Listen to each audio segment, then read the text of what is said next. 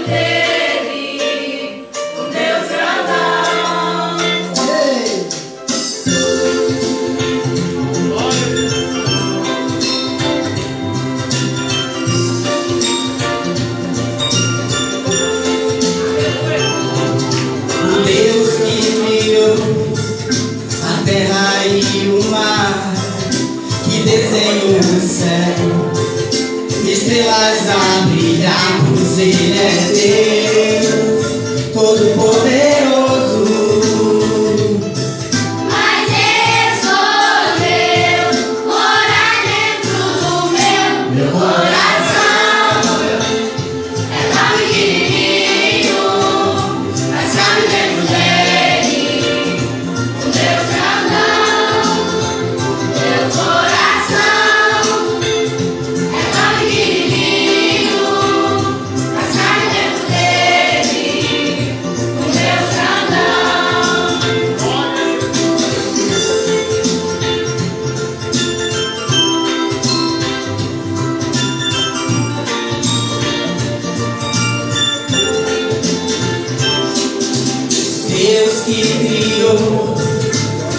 animais e as plantas, os rios as montanhas.